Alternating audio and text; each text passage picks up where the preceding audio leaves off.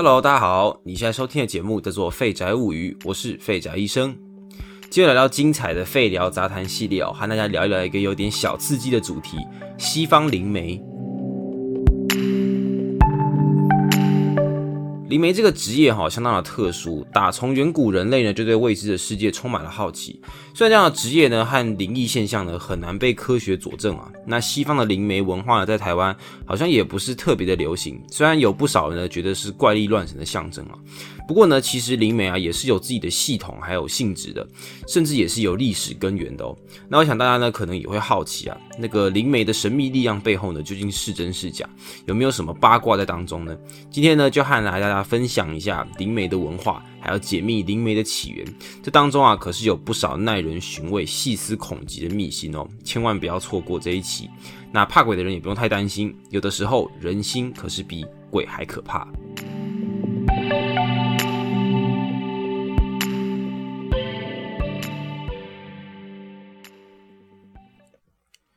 西元一八四八年的三月三十一号，纽约海德村的一间据说时常闹鬼的房子，搬进了新屋主福克斯一家。一开始出乎意料的啥事都没有发生啊，直到某天，福克斯家的三姐妹的其中两位，玛格丽特·福克斯和凯特·福克斯，这两位呢，当时都不超过二十岁的姐妹，听到家里有“叩叩叩叩”的怪声，而某种感应让他们决定试图呢，向这个怪声对话。您好，如果你的答案是是，请敲一声。如果不是，请敲两声。请问你愿意回应我们吗？请问你还活着吗？那么你已经死了吗？接下来，他们甚至拿出了字母表，要求怪声用二十六个字母顺序敲出声音和他们对话。就这样，两位姐妹就成了历史上记载第一位与灵异现象沟通的起源。在后来呢，这两位姐妹搬到了年纪大她们约二十岁左右、早已结婚搬出去的大姐莉亚·福克斯的家里面居住。这位大姐呢，一开始也不相信这种事情的存在啊，直到两个妹妹进来一周之后呢，屋子也开始有了一些灵异现象。那这位聪明又缺钱的大姐呢，看到了这背后的商机啊，便开始举办所谓的招灵会。后来慢慢的，这类的活动呢，逐渐发展成了一种门派，就是心灵主义。故事先说到这边啊，我们可以看见这几位初代心灵主义的创始人啊，其实也就是我们所谓的灵媒啊。以上呢，故事可以理解，灵媒便是灵体与人的媒介，而发展出所谓的心灵主义，这样听起来很专业的名词呢。后来呢，也慢慢的长出了一些理论基础，例如构成了一个人是由灵魂体的这个三元论，或是呢探究灵究竟是能量本身，还是跟魂呢同为一体。那这样的东西啊，其实每个现在每一个这个派别啊都有不同的说法，所以呢，这个也牵涉到了神鬼魂魄的定义啊。那这个部分呢，我们先不谈。那我们先大致先定义一下灵媒啊，以假设灵体是存在的这个前提啊，人是没有办法接触到灵体的，因此呢，能突破这样的关系，能够与灵接触的特异人士便是灵媒。那灵媒呢，也是有分种类的哦。那我们现在了解一下几种最知名的这个灵媒类型啊。那这部分呢，可以先大致分为已自觉型灵媒，还有无自觉型灵媒。以自觉型灵媒，基本上呢，就是呢，它能够有意识的控制灵动现象，还有与灵沟通等等。简单说呢，就是它是保有这个自主意识的哦。而无自觉型灵媒呢，就是灵媒本人呢，通常他并没有掌控的能力。例如呢，被附身啊，或是在灵动现象发生的时候，他是没有控制还有意识的。那这个大概呢，其实就比较属于这种有点类似台湾这个机统的这个上升的这个状态啊。那这样的灵媒呢，相对来说对自己肉身的威胁呢是比较大的。那另外再细分的话呢，就可以分成自我分离招灵型，还有灵气招灵型。而自我分离招灵型呢，还能再分成三个种类，呃，附身型灵媒、探查型灵媒，还有灵外值灵媒。那现在大家应该听得一从无煞煞吧？那其实没有关系，这边呢大概稍微记一下，这样的细分呢，主要是想和大家说，大家不要以为啊，灵媒就只有一种，就像是金银铜铁木材玻璃一样，每一种导体呢都有其特性啊。那我们现在解说一下，首先是附身型灵媒，相信大家都可以从字面上看得出来，附身型灵媒呢，就是将自己的身体当做是一个容器，让招来的灵呢做使用，发出声音啊、动作啊等等，这基本上是最常见也是知名度最高的一种灵媒。那接下来呢是探查型灵媒，这类灵媒呢会使自己的灵呢抽离，去到一般人质没有办法达到的领域和灵有所接触。那通常呢此类灵媒呢会先失去意识，那醒来之后呢就会说自己到了哪里，看见了什么，做了什么事。不过老实说啊，这种能力呢，只要练就一定的这个火烂技巧，就能够达到效果，所以基本上它是很难去验证的。因此，这类型的灵媒呢，相对来说呢是比较少见的。另外呢，就是在一种美国曾经非常有名的类型啊，就是灵外直灵媒。那灵外直灵媒就是可以将招来的灵体显形，比如说从耳朵、鼻子、嘴巴或是肚脐，甚至是阴道分泌出奇异的物质，可能会像蜘蛛丝啊、粘液，或是像羽毛，甚至是烟雾等等的。那你可能会看过某一些这种驱魔电影，有一些人呢会一直吐，吐出一些奇怪不像食物的东西。那那个东西啊，其实也是灵外直的一种。那这部分呢，可能有一些人会难以想象，可能没看过就会。比较难想象，那你可能呢就要去 Google 自己去查一查，这上面呢有蛮多像类似的照片。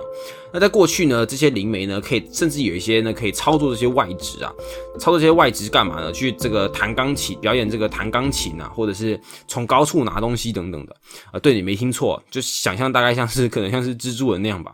那先不管是真是假，这种招灵术呢，由于表演性质是非常的巨大的，那曾经是红极一时啊。不过确实呢，有许多事后呢都被发现了，其实是所谓的障眼法。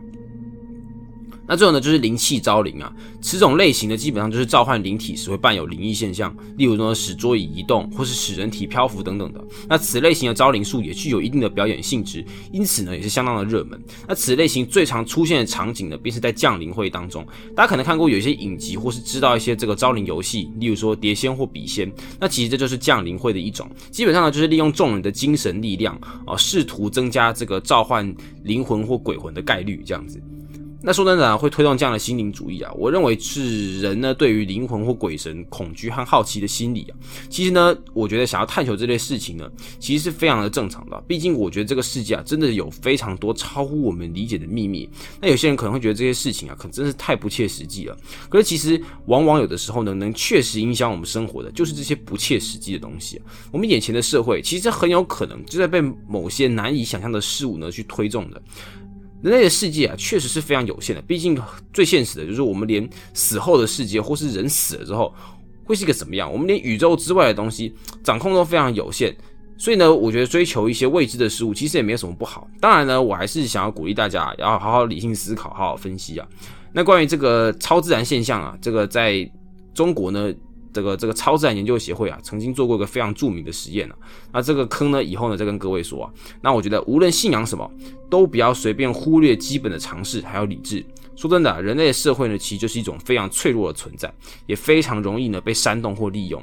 在这种神秘主义的领域里，其实呢也有不少利用人性的投机分子。有一些自称啊可以被灵体附身的灵媒，其实只是多重人格。有些人制造灵职的灵媒，其实只是富有创意的魔术师，那更别提那些整天靠一张嘴招摇撞骗的人啊，也是大有人。那在一八五零年时，美国有将近七百万灵教的信徒啊，占当时全美五分之一的人口。但是如此轰动的心灵主义啊，在后来呢，却有了难以置信的转折。让我们再回到福克斯三姐妹的故事。到了一八八八年，三姐妹中的玛格丽特便于当年的九月二十四号，于纽约先驱报中公开承认自己的灵异能力皆为造假。他们使用扭曲脚趾关节呢碰撞地面，或是用一些道具呢制造声响，以及爆料幕后呢这个大姐在后面呢如何的控制他们等等。啊，这无疑呢是当年的一颗震撼弹啊。那这个时期呢，刚刚有提到啊，七百万灵教的信徒当中，有许多名人呐。也是这个灵教的这个信仰者，例如呢，创造出福尔摩斯的这位作家柯南道尔爵士，还有瑞典女王林肯夫人等等，都曾经沉迷于招灵术啊。其中柯南道尔。这位写出了福尔摩斯这位集逻辑和理智于一身的这个硬汉角色的作者，甚至呢后面呢还出版了一本关于小精灵的书啊。因为呢他不仅沉迷于降临术，还相信世界上有小精灵的存在，甚至呢还花了一大堆的时间收集的当年号称说呢拍到这个小精灵的照片。只是很可惜啊，后来这个拍摄者呢都自己说呢是假的。总之，大家应该不能想到当时这个事件呢对社会的波动程度啊。那说到这边啊，似乎真相已经明了。毕竟呢，心灵主义的创始者都自认为造假。那是否故事就到这边结束了呢？想当然呢，绝对没有这么简单。到底灵媒是真是假？让我们继续看下去。那我个人觉得啊，首先灵媒的历史如此悠久，我不是说心灵主义的历史啊，是说呢，在这个追溯到远古时期，类似灵媒的这种召唤灵体或神明附身等等的行为啊，其实呢，在远古时期就有了。所以呢，我认为啊，心灵主义能造成如此大的轰动，应该不会是光靠人为骗术或是空穴来风。那当时啊，确实有一些灵媒呢，确实能够实行一些啊，这个太超乎常理的灵力现象。呃，不过当然也有可能是当下还没有办法拆穿啦。不过呢，在这些神秘现象里面，确实有一个非常难以理解。的能力就是神准的预言能力啊。那关于预言能力呢，确实就比较难以用骗术或科学来解释啊。况且呢，这两位姐妹呢，只是第一位出名的人，不代表呢，在他们之前呢，就没有真正的这个奇人异事啊。那不管如何，想要了解或研究心灵主义的你，便需要足够的时间和智慧去辩证。那接下来呢，焦点就是福克斯姐妹了。她们真的是骗子吗？还是有别的隐情呢？这段故事呢，后面还有一段离奇的后话。在一九零四年的十一月二十二日，那栋原本为福克斯一家的房子，后来的主人 John H. Martin 在整修的时候，在地窖发现的一具骷髅。这骷髅呢，喉咙部位呢有明显的刀伤啊。而在当中呢，有一个毛骨悚然的巧合，就是当年姐妹第一次在报纸上声称与他们一开始用敲击声对话的亡灵。身份呢是一位被谋杀的毒贩，而死因正是喉咙中刀。这到底是怎么回事呢？福克斯姐妹的通灵能力到底是真还是假？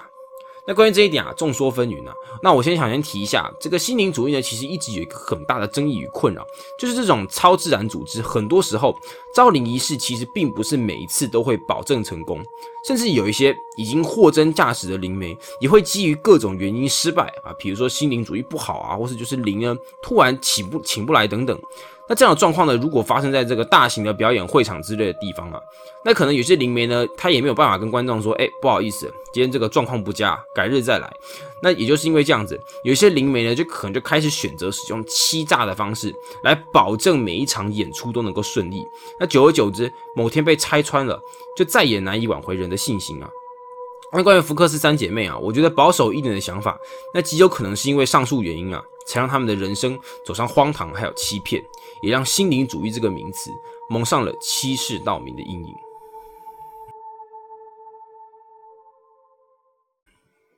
其实啊，关于这类神秘的存在，很多时候呢，总是让人不知道该如何面对啊，不知道究竟该如何看待这些事情。很怕呢去冒犯他们，也很怕呢不小心就被欺骗，弄得人财两失。那关于这类的事情呢，我想提出一个看法和角度和大家分享哦，就是我相信这些魔法跟密教的来由呢，绝对是事有其道理，存在必合理。这世界的背后呢，的确是很有可能有我们不知道的灵体或是什么高维度生物等等的未知存在。但我们要有个认知啊，就是呢这些存在。它并未全盘都一定怀着善意而来，会回应你的未必就是真理，会展现出特异功能的也未必就是善类。没有说灵体就一定会诚实善良，也没有说他们就一定不会说谎。我们很容易崇拜力量，崇拜强大的能力，但万万不要轻易为了这些，无意间呢就赔上了一辈子都无法偿还的代价。很多时候呢，我们在电视新闻上看到啊，就是有很多这个什么某某公啊、某某教啊这种。打着奇奇怪怪的能力，结果呢，把人家弄得疯疯癫癫的。我觉得我们更要搞清楚的，这些所谓神的来源是满怀善意，还是有所图谋。我们当然可以寻求探索这个未知的世界，但我们要明白，比这些更糟糕的，就是有许多像这样的教主啊，或是权威，是利用了我们的欲望，甚至是对家人的爱等等，让人呢往往陷入了不可自拔的深渊啊。那希望大家呢都能够有所分辨啊，从历史中汲取教训，谨慎选择。那么这一期呢就到这边，感谢大家收听，欢迎来到我的网站即兴和我交流，谢谢大家，这里是废宅物语，我是废宅医生，我们下次再见，拜拜。